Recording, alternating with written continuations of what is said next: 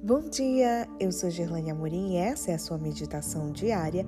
Maravilhoso Deus, quarta-feira, 12 de abril de 2023. Conhecendo a Deus. Verso de hoje, João 17,3. E a vida eterna é esta: que conheçam a Ti, o único Deus verdadeiro, e a Jesus Cristo, a quem enviaste. Na parábola dos talentos, dois servos foram empreendedores e obedientes fizeram o seu melhor e no devido tempo foram recompensados. Porém, o terceiro servo não produziu e não trabalhou. Ele simplesmente enterrou o seu talento. Por que ele agiu assim?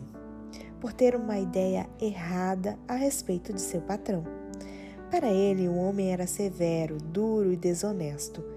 O patrão não era assim, mas aquele servo pensava que fosse.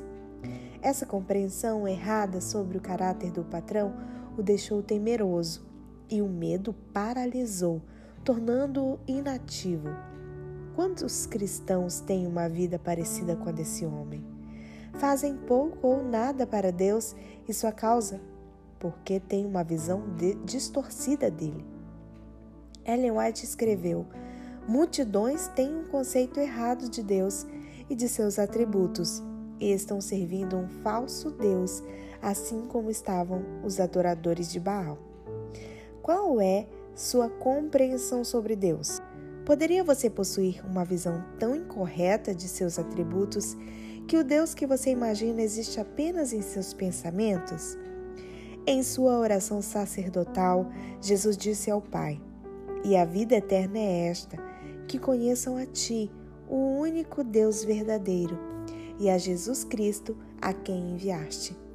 Quando conhecemos a Deus como Ele é, alcançamos a salvação, a vida eterna. Na linguagem bíblica, conhecer alguém não é apenas uma atividade intelectual. Implica relacionamento. Assim, conheço alguém quando me relaciono constantemente com essa pessoa. Conhecer alguém leva tempo.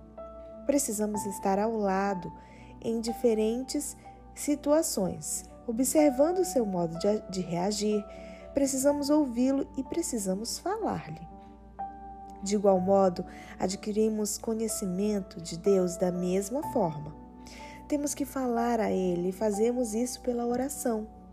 Temos que escutá-lo. Isso ocorre quando nos dispomos a estudar Sua palavra. Precisamos observar como ele tem agido na história e como age atualmente na igreja e no mundo.